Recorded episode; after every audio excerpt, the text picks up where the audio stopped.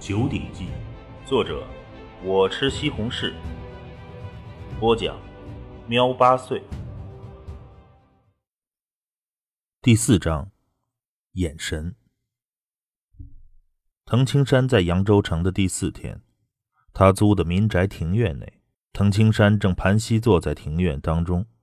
夜已过，当朝阳的第一缕光辉照耀扬州城的时候，唐青山几乎同一刻睁开了眼睛，心中宁静如水，精神内敛，站了起来，面朝朝阳，深吸一口气，面容恬静，随即施展起了形意十二式。形意十二式分为龙、虎、鹰、猴、马、雁、尧、鸡。熊、鸟、猿、蛇十二式，各式皆有各式的奥妙。只见藤青山施展龙形的时候，如游龙出水，在滔天海浪中穿行，速度快似闪电，螺旋为形，滚为劲。拳头一转一突之间，一股犹如电钻猛地钻动，刺穿空气的锐笑声响起。龙形与形意五行拳之钻拳结合得近乎完美。当施展虎形时，身形起伏速度之快，让人觉得这是幻影一闪。随即双手双脚撑地，陡然猛扑而出，如猛虎下山一般，竟然带起了一股低笑声。左拳一翻一攥于眉前，而右拳则是如同炮弹一般猛地轰出，凭空响起了一声鞭炮炸响的声音。左拳右拳交错，左拳再一次轰出。前后交替，犹如猛虎下山，双爪不停撕裂，欲要将猎物撕成碎片。当一遍拳施展完毕，太阳已经完全的跳出了地平线，面对朝阳收势。藤青山观看着朝阳的目光坚定若磐石，不可撼动。自从妻子死去，藤青山只有唯一的追求，那便是武道。信念坚定到极致，也令藤青山对形意拳的领悟不断的提升。每次提升，都让藤青山感到形意拳的博大精深。已经三天了，还没有见到清河。藤青山眉头微皱，随即一笑：“不过黑暗之手的效率还真低，昨天傍晚才发现我的踪迹。”藤青山原以为。以扬州城和安宜县城一百多公里的距离，黑暗之手应该能在一天之内就找到自己。可是谁曾想，一直到第三天傍晚，对方才查到了自己的踪迹。不过这也不奇怪，黑暗之手组织原以为藤青山行踪泄露后会立即远遁，所以搜查精力主要花在了其他地方。谁曾想，藤青山不怕死。竟然逗留在了扬州城，连续三天都没有找到清河。清河他现在身为国家特殊部门的成员，或许有重要的事情耽搁了吧？滕青山和往常一样离开了住处，乘了一辆出租车，直接前往老城区的杨柳茶社。一般情况下，滕青山上午会待在杨柳茶社。而下午则是待在不远处的白云咖啡馆，在白云咖啡馆内也能看到弟弟清河家。扬州城内的老城区杨柳茶社馆内，先生您来了，快请进。服务员很熟练的引领着滕青山到了二楼靠窗户的位置。先生，还是豆浆小笼包吗？连续三天。每天同一个位置点同样的吃的，都来这一坐一上午。服务员们自然对藤青山要点些什么非常熟悉。藤青山微微点头：“对，谢谢。”随即转头透过窗户看向了远处弟弟家清河弟弟清河家的方向。嗯，这几天清河根本没有回家，怎么回事？藤青山眉头微皱，这是他连续第四天来观察了。几天的观察，藤青山对弟弟家许多地方很熟悉，一眼看过去，很简单的就辨别出了门是否开启过。窗户是否打开过，窗帘是否拉开过，没有变化。这几天观察看来，清河家这几天根本没有住过人。过不了几天，神枪手孙泽和碎体机多尔戈特罗夫就要来了，希望在这一战之前能见见弟弟。滕青山在心底默默道：“先生，您的豆浆小笼包。”服务员将一笼小笼包和一大杯豆浆送了上来。滕青山便开始用早餐，同时静静的等待着。微风吹拂，一辆路虎揽胜 SUV 行进在扬州老城的街道上。这样一辆充满霸气的、很 man 的车，开车的却是一个很秀气的短发美女。美女开着这种车，还真的别有一番味道，不由得让街道上的许多人眼前一亮，赞叹不已。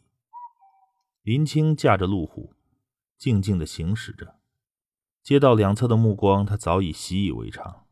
他脸上有的只是淡淡的落寞。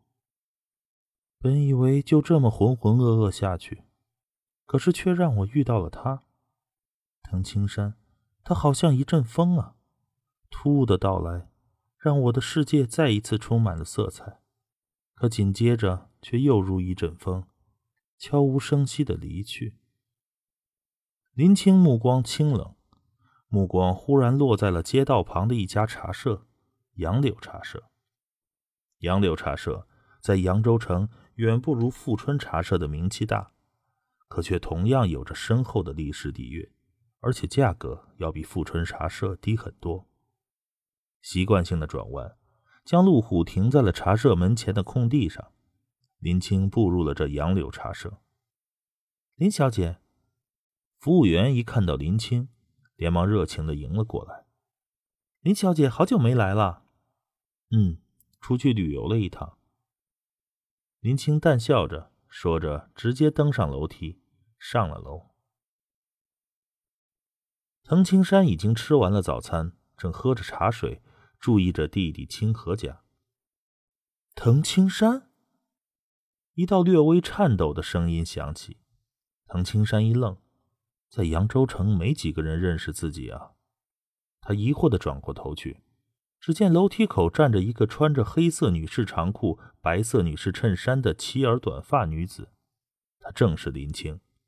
看到林青的眼睛，滕青山平静的心不由猛地一震。林青的眼神又气又急，有着一丝喜意，却有着一丝，同时又有着一丝恼意。那是怎样的一双眼睛？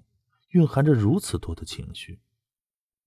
小猫，藤青山还记得二十岁那年，当初和妻子小猫在中东黎巴嫩执行任务的那一次，因为小猫中枪，自己紧急时刻脱掉了小猫的衣服，为其取出了子弹头的场景。那时候，小猫看自己的眼神也是这样，又气又急，有着喜意，也有着恼意。是一模一样的眼神。也是那一次之后，小猫和自己才跨出了关键的一步，成为了恋人。藤青山，你不是说你有急事回老家吗？还说你的家在山区，我不知道。怎么，你还在扬州？林青一屁股坐在了藤青山的对面，接连责问道。可是林青却发现藤青山没有说话，只是盯着他看。盯着他的眼睛在看，和一个女士双眸相对，这是一种很失礼的行为。你你看什么？林青忍不住道。虽然这么说，可是心底却莫名的有着一丝喜意。藤青山这个木头总算发现他的魅力了。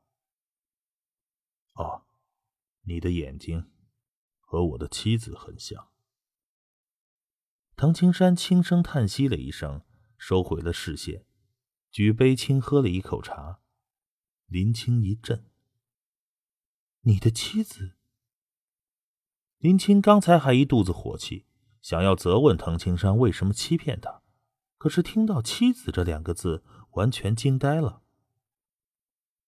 你，你不是才刚刚大学毕业，刚走出大学校门吗？怎么都有妻子了？大学？呵呵，我没有上过大学，其实连那眼镜都是假的，只是简单的伪装罢了。你，林青的脑子完全乱了。抱歉，一直欺骗了你，说我家在山区是欺骗你，说刚大学毕业同样是也是欺骗你。唐青山淡笑道：“林青，我的确有重要的事情，你不便掺杂在其中，所以我一直在欺骗你。许多东西呀，解释起来很复杂，最好的办法，你就当没见过我吧。”林青原本就感到了藤青山的神秘，那是因为藤青山在东北大兴安岭展露出的惊人实力和可怕体能，而现在，林青愈加的感到藤青山的神秘了。当没见过你，林青盯着藤青山，藤青山点了点头。林青感觉得到藤青山隐藏在心底的冷漠，似乎抗拒着别人接触他，了解他。你一直在欺骗我，难道你不准备弥补我一下？林青反问道。弥补？唐青山眉头一震。今天忙吗？唐青山微微点头。嗯，是的，下午我要在旁边的咖啡馆待一下午。很好，林青微笑着点点头。我要求也不高，你在这儿喝茶。我在旁边陪着，下午你去咖啡馆，我也去咖啡馆，我可以在旁边陪着。如果你要见什么客人，我不掺和就是。我就是要和你待一天，怎么样？